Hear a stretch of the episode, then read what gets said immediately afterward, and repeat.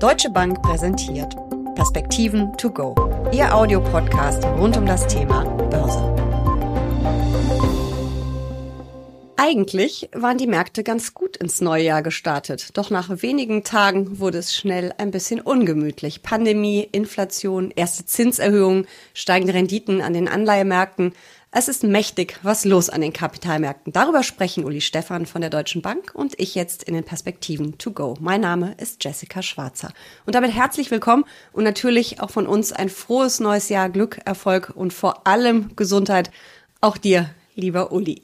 Ja, sag mal, was ist da los an den Märkten? Ich habe ja gedacht, es würde immer so weitergehen. Es war zwischen Weihnachten und Neujahr so herrlich, neue Rekorde und äh, auf einmal ist die Nervosität wieder da. Ja, es war relativ ruhig zwischen den Jahreszeiten, das kann man nicht anders sagen. Da hatten natürlich auch schon viele Anlagemanager ihre Bücher geschlossen. Ähm, der Jahresstart war auch okay, das ist natürlich dann immer so, dass man sich neu aufstellt. Und dann kam das Protokoll der Notenbank-Sitzung in Amerika aus dem Dezember. Und das hat dann schon überrascht, Jessica. Du hast ja sicherlich auch gesehen, hier hat die Fed ja nicht nur Zinserhöhungen angedeutet, sehr schnell nach der Rückführung des Kaufprogrammes, äh, sondern sie hat auch das Kaufprogramm äh, möglicherweise ein Stück nach vorne gezogen und sie hat vor allen Dingen gesagt, dass sie dann die Bilanz eben abschmelzen will. Das heißt, bisher hatte man immer die Lesart, wenn keine Anleihen mehr gekauft werden, dann hält die Notenbank die Bilanz zumindest da, wo sie ist, auf dem gleichen Stand. Das heißt, sie verkauft keine Anleihen, sie legt auch die Anleihen, die auslaufend sind, wieder an. Und da hat sie eben jetzt zur Überraschung der meisten Teilnehmer gesagt, dass das wohl in Zukunft nicht mehr so sein wird, sondern dass sie viel schneller mit diesem Abschmelzen der Bilanzsumme und damit mit einer Verkleinerung der Geldmenge beginnen wird. Das heißt, es ist ja quasi dieser kalte Entzug, vor dem immer alle Angst hatten, dieser Liquiditätsentzug, diese Droge, billiges Geld, ähm, ja, wird den Märkten entzogen. Das kann aber ganz schön ungemütlich werden, oder? Ja, genau. Also die Zentralbank-Geldmenge wird dann aktiv verkleinert. Und äh, diese Geldmenge ist natürlich extrem ausgeweitet worden. Also ich erwarte da jetzt keine tatsächlichen realwirtschaftlichen Verwerfungen. Deswegen, aber für die Märkte war das überraschend und zeigt, dass doch in Amerika mittlerweile ein deutlich größeres Augenmerk auf der Inflation liegt und dass die Notenbank äh, offensichtlich doch gewillt ist, äh, stärker gegen diese Inflation vorzugehen, als man das eben vielleicht noch im Herbst vermutet hatte. Wie hoch ist die Inflation da im Augenblick? Da gab es, glaube ich, noch keine neuen Zahlen. In Deutschland hatten wir ja gerade welche. Ich glaube, in den USA warten wir noch, oder? In USA warten wir noch auf die Zahlen. Ich guck mal gerade, ich weiß die auch nicht immer auswendig. Da muss ich hier so ein bisschen in meinem. Ich glaube, sie waren bei sechs oder sieben Prozent zuletzt, oder? Sowas in dem Dreh. Ja, Jessica, da hast du völlig recht. Die letzten Zahlen, die wir hier haben, 6,8 Prozent in den Vereinigten Staaten von Amerika. Deutschland ist ja gerade mit über fünf äh, rausgekommen, also auch hier richtig gute Inflationszahlen. Aber nochmal in Amerika eben knapp sieben Prozent und insofern wundert es auch nicht, dass die Fed hier etwas aggressiver äh, wird. Es verwundert eher, dass Philip Lane, der Chefvolkswirt der Europäischen Zentralbank, nochmal betont hat, dass diese Inflation eben nur vorübergehend ist und im Jahresverlauf dann wieder deutlich zurückgehen sollte. In den USA gab es, glaube ich, aber schon Daten neuere vom Arbeitsmarkt, dass sich das eben auch äh, langsam aber sicher alles äh, auswirkt und die Löhne steigen, richtig? Das ist völlig korrekt. Der letzte Arbeitsmarktreport war enttäuschend. Es waren über 400.000 neue Stellen erwartet worden. Es sind in Anführungsstrichen nur 199.000 äh, geschaffen worden. Das muss man aber immer in Zusammenhang mit dem sogenannten Jolz-Report sehen, der ja gezeigt hat, dass 10,5 Millionen offene Stellen da sind. Also offensichtlich tun sich die Unternehmen schwer, auch die entsprechenden Mitarbeiter zu finden. Das kann auch damit zusammenhängen, und auch das ist übrigens äh, eine Enttäuschung an der Börse äh, gewesen, dass dieses Build Back Better Programm, also das Konjunkturprogramm Joe Bidens, bisher nicht den Kongress passiert hat, weil es die eigene Partei aufhält. Und in diesem Programm war eben auch vorgesehen, dass Familien mit Kindern weiter unterstützt werden. Das scheint jetzt nicht so der Fall zu sein, also müssen sich die Eltern selbst um die Kinder kümmern und äh, offensichtlich sind sie dann eben nicht so sehr auf dem Arbeitsmarkt. Also lange Rede, kurzer Sinn, es waren über 400.000 Stellen erwartet, 199.000 sind dann hinzugekommen. Arbeitslosenquote ist gefallen, auch das deutet darauf hin, dass hier die Partizipationsrate eben nicht gestiegen ist und die Löhne sind äh, im Monatsvergleich um 0,6, im Jahresvergleich auf 4,7 Prozent gestiegen. Das ist schon erheblich. Und wie gesagt, vor dem Hintergrund wundert es nicht, dass die amerikanische Notenbank da etwas mehr auf die Bremse tritt. Wann soll es losgehen mit dem ersten Zinsschritt? Gibt es da schon ein Datum? Ja, also die FED selbst hat das natürlich nicht so konkret gemacht, aber man kann wohl davon ausgehen, dass im zweiten Quartal möglicherweise dann eben tatsächlich der erste Zinsschritt schon kommen könnte. Bisher war man eher von der Jahresmitte ausgegangen und zwei Schritten. Mittlerweile ist man dann doch eher bei drei Schritten im Marktkonsens und auch bei der FED. Äh, mal gucken, ob es denn dann so kommt. Also das hängt natürlich jetzt auch tatsächlich ein Stück davon ab, wie die Wachstumszahlen weitergehen. Das wiederum hängt von Omikron ab, das hängt von den Lieferketten ab, was wieder mit Omikron in China allerdings dann zu tun hat, mit der No-Covid-Strategie. Also da gibt's noch ein paar Unbekannte. Aber nochmal, und das war ja die Ausgangsfrage, dieser Report hat schon eben richtig für Aufmerksamkeit gesorgt. Und er hat eben vor allen Dingen auf der Zins- und vor allen Dingen auf der Seite der Realzinsen dann doch für deutliche Bewegung gesorgt. Mhm. Das heißt, ähm, an den Rentenmärkten, wo ja die Anleihen ähm, gehandelt werden, da ist ordentlich Bewegung gewesen. Da sind, glaube ich, auch die Renditen der US-Staatsanleihen richtig kräftig gestiegen. Also da gibt's jetzt äh, dann doch wieder was zu holen für Neuanleger. Aber wer schon investiert ist, musste erstmal Verluste verkraften. Ja, das ist absolut so. Die zehnjährigen amerikanischen sind auf äh, knapp 1,8 draufgelaufen. Auch die Bundesanleihen äh, sind in dem Zuge nach oben gedrückt worden und nähern sich mittlerweile der Nulllinie, also 0,04, 0,05 haben wir dort. Aber im Minus. In Deutschland noch im Minus, korrekt. Also in Europa, in Amerika im Plus. Die Zweijährigen hat es ein Stück hochgezogen. Das verwundert nicht, wenn die Notenbanken äh, hier aktiv werden. Was aber interessant ist, sind wirklich die Realrenditen. Die sind nämlich vor allen Dingen in Amerika auf zwei Seiten dann gestiegen. Einmal, weil durch das Handeln der Notenbank die Inflationserwartungen gefallen sind und weil eben auf der nominalen Zinsseite die Zinsen gestiegen sind. Und das führt dann dazu, dass die realen Renditen äh, tatsächlich um über 35 Basispunkte, also 0,35 Prozentpunkte angestiegen sind, was schon ziemlich viel ist und dann eben auch auf dem Aktienmarkt äh, lastet vor allen Dingen auf den sogenannten Long Duration Stocks, also denjenigen, die hohe Gewinne in der Zukunft versprechen und das sind klassischerweise natürlich die Technologieaktien. Das heißt, es gibt wieder was zu holen auf der Zinsseite und deswegen geht man dann wieder stärker in diese sichereren Papiere, wenn man vorher vielleicht auch so ein bisschen unfreiwillig ins Risiko in die Aktienmärkte getrieben war. Kann man das so sagen, dass da einige jetzt dann doch lieber wieder ein bisschen Fuß vom Gas nehmen, Gewinne mitnehmen und wieder zurück umschichten in die Anleihen? Also das halte ich ehrlich gesagt für ein relatives Märchen der Presse, wenn sowas erzählt wird. Ähm ich glaube nicht, dass wirkliche konservative Investoren, die sich in Rentenmärkten bewegen, dann ernsthaft in Aktien gehen, wenn dort nichts mehr zu holen ist. Dann bewegen sie sich eher in Richtung strukturierten Produkten, äh, Unternehmensanleihen. Ähm. Man liest es aber immer wieder, dass es so wäre. Ja, man liest ja auch immer wieder, dass Spinat so viel Eisen hätte. Das stimmt. Das ist ein Kommafehler. Also ähm, ich bin nicht sicher. Ich glaube, dass es eher eine Bewertungsfrage ist, Jessica. Okay. Ich glaube, dass es eher damit zusammenhängt, dass wir eben Aktien ja bewerten nach zukünftigen Gewinnen und die müssen diskontiert werden auf den heutigen Tag, bla bla, hatten wir schon ein paar Mal gesprochen. Und wenn der Zins eben einfach höher ist, dann sind die Bewertungen heute niedriger, die zukünftigen Gewinne sind einfach weniger wertvoll.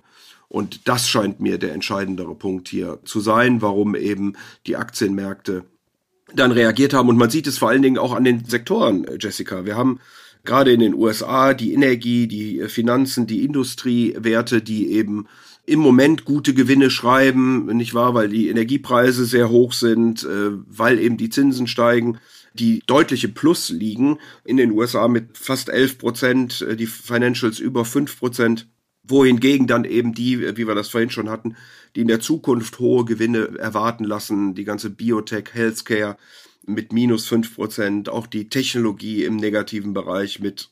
Das ist jeweils seit Jahresbeginn, richtig? Das ist jeweils seit Jahresbeginn, korrekt. Kann man also insofern nicht hochrechnen, will nur sagen, man sieht also hier, dass die These, direkt zu sagen, weniger Liquidität, dann gehe ich also aus den Aktien raus, das ist nur bedingt richtig. Es hängt, glaube ich, wirklich an den Bewertungen, an den Gewinnerwartungen.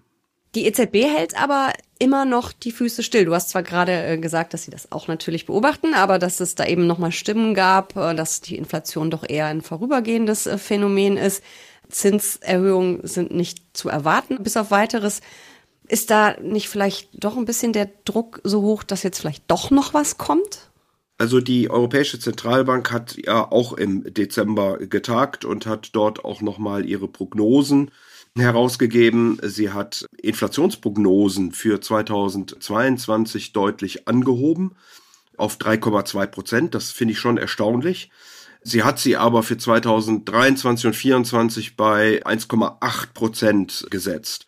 Also die Notenbank erwartet, dass sich diese höhere Inflation noch etwas länger hält, aber dann doch im Laufe des Jahres 22 zurückgeht und 2023, 2024 unterhalb des Ziels sogar liegt. Das verbunden dann mit den Aussagen von Philip Lane, der nochmal äh, jetzt zum Jahresende betont hat, äh, dass die Inflation eben nur vorübergehend ist, dass sie Sondereffekte hat aufgrund von Erholungen nach Corona, aufgrund von Lieferketten, dass all diese Probleme äh, wahrscheinlich in den nächsten Jahren sich dann erholen werden und äh, von daher auch die Inflationsrate wieder runterkommen wird. Da ist natürlich einiges dran. Nichtsdestotrotz besteht da doch eine gewisse Gefahr, denn wir sehen ja allenthalber, dass über Engpässe, über höhere Preise geklagt wird. Das ist ja nicht nur eine Frage mittlerweile der Energie oder der Nahrungsmittel, sondern das zieht sich ja wirklich über alle Industrien äh, und Sektoren hinweg. Ähm, und insofern kann das schon sein, dass das alles ein bisschen langfristiger ist und am Ende des Tages kommt es darauf an, wie die Löhne und ob wir dann in eine Lohnpreisspirale reinkommen. Sehen wir in Europa im Moment noch nicht. Aber äh, man kann sicherlich nicht ausschließen, dass wir auch auf der Lohnseite hier, äh, wo wir schon höhere Forderungen sehen, dann auch höhere Abschlüsse erleben werden. Ein Land äh, schießt ja mit Blick auf die Inflation wirklich den Vogel ab. Das ist die Türkei. Über 30 Prozent Inflation. Das waren sogar 36,1 Prozent. Und trotzdem werden da aber die Zinsen äh, gesenkt. Ist das nicht eigentlich totaler Irrsinn und widerspricht allen äh, Regeln, die man so kennt? Ja, dem ist eigentlich nicht viel äh, hinzuzufügen. Die Lira ist ja auch dann äh, extrem abgewertet hm, im Laufe des Jahres 2021. Der Staatspräsident hat dann gegen Jahresende versprochen, dass die Anleger, die ihre Lira äh, fest anlegen für Zeiträume bis zu einem Jahr, nicht nur die Zinsen bekommen sollen, die im Moment eben bei irgendwo 14 Prozent maximal dann liegen, also bei der Inflation von 36 hilft einem das auch nur bedingt, aber immerhin 14 Prozent. Nein, man kriegt auch einen Währungsausgleich gegenüber dem Dollar. Wie das finanziert werden soll, ist offen geblieben. Aber äh, mit diesem Versprechen hat die Lira sich zunächst mal deutlich erholt, ist aber mittlerweile doch wieder ein Stück weit auf dem Rückwärtsgang und äh, man wird sehen, wie das denn weitergeht und welche Maßnahmen denn vorgenommen werden. Vor allen Dingen, wenn jetzt die nächsten Inflationsraten äh, wieder so hoch sein sollten, ob dann Erdogan tatsächlich und die türkische Notenbank bei ihrer Politik bleibt, Zinsen eher senken zu wollen oder ob sie dann in die andere Richtung geht. Eine sehr schwierige Situation, ehrlich gesagt, weil in der Türkei natürlich auch viele Auslandsschulden hängen, weil man mit viel höheren Zinsen dann die Wirtschaft beschädigen würde. Also das ist keine ganz einfache Situation, dort jetzt äh, wieder rauszukommen. Wahrscheinlich wird es am Ende ohne eine Rezession nicht gehen. Die will aber die Regierung natürlich vermeiden, weil ja auch in zwei Jahren Wahlen dann in der Türkei wieder anstehen. Du sagst jetzt so schön Renditen von 14 Prozent. Da könnte mich ja jetzt die Gier packen und ich sage, ich äh, will in türkische Anleihen investieren. Ist das eine gute Idee oder ist das einfach viel zu gefährlich, eben auch durch die Kursschwankungen? Aber es gibt ja vielleicht auch welche, die in Euro notieren. Kann man sich das mal angucken, wenn man sehr, sehr risikobewusst ist oder würdest du sagen, äh, Finger weg, die Lage ist wirklich zu undurchsichtig? Naja, du hast also eine knackige negative Realrendite. Warum willst du dir die einkaufen bei einer Inflation von 36? Wie gesagt, das ist jetzt wahrscheinlich ein Ausrutscher. Sie war monatelang davor um die 20 Prozent. Aber dann bist du immer noch bei einer starken negativen Realrendite. Und das passt eben dann dazu, dass die Währung verfällt. Dann versucht man das mit politischen Maßnahmen ein Stück weit aufzufangen. Ist aber eine sehr gefährliche Sache, weil das muss am Ende dann aus dem Staatssäckel natürlich bezahlt werden, wenn es nicht aufgeht. Also ich wäre da sehr zurückhaltend äh, im Moment. Ich glaube, dass da viele Risiken auch politischer Art schlummern. Wir wissen nicht, äh, wie da die Entscheidungen in Zukunft getroffen werden. Ich wäre eher zurückhaltend, was die Türkei angeht.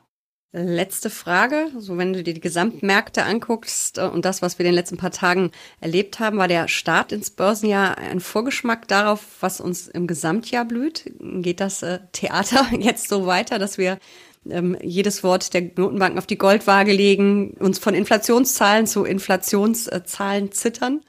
Nein, ich glaube, dass die amerikanische Notenbank nun relativ klar gemacht hat, äh, wie sie das Jahr bearbeiten möchte eben, dass das Kaufprogramm vielleicht sogar am Ende des ersten Quartals schon endet, dass man dann die Zinsen erhöht, dass man eben vielleicht sogar gegen Ende des Jahres schon die Bilanz anfängt abzuschmelzen. Also das liegt, glaube ich, jetzt auf dem Tisch. Die Europäische Notenbank äh, wird voraussichtlich ja auch weniger Anleihen kaufen. Sie wird weiterhin Anleihen kaufen, äh, laut Aussage, aber weniger, als sie das in 2021 getan hat. Leitzinserhöhungen soll es noch nicht geben. Da wird man sicherlich eher hingucken, ob da eine Änderung in Zukunft äh, möglich ist. Isabel Schnabel aus dem EZB-Rat hat ja erwähnt, dass die grüne Transformation tatsächlich zu höherer Inflation äh, führen kann. Also insofern wird man da weiter ein Augenmerk drauf haben. Man darf aber auch nicht vergessen, und das glaube ich immer noch das Wichtigste für die Aktienmärkte, dass ja diese Woche die Berichtssaison wieder losgeht. Wir haben am Freitag einige Finanzwerte, äh, angefangen mit äh, JP Morgan, Wells Fargo, Citi, BlackRock. Also da geht's dann schon wieder los mit Unternehmenszahlen, die äh, vorgelegt werden. Im Moment sind die Schätzungen so lala für das Quartal eher bei plus minus null, aber das hängt natürlich damit zusammen, dass das letzte Jahr äh, schon so extrem gut gewesen ist. Die Analysten erwarten insbesondere hier Gewinnsteigerungen von Grundstoffen, von Energie, äh, von Industrie, aber auch von Gesundheit und äh, sind, wie gesagt, bei Finanzwerten insgesamt dann etwas äh, zurückhaltender. Also mal gucken, wie die Berichtssaison läuft und vor allen Dingen, wie dann der Ausblick sein wird der Unternehmen Richtung Wachstum USA.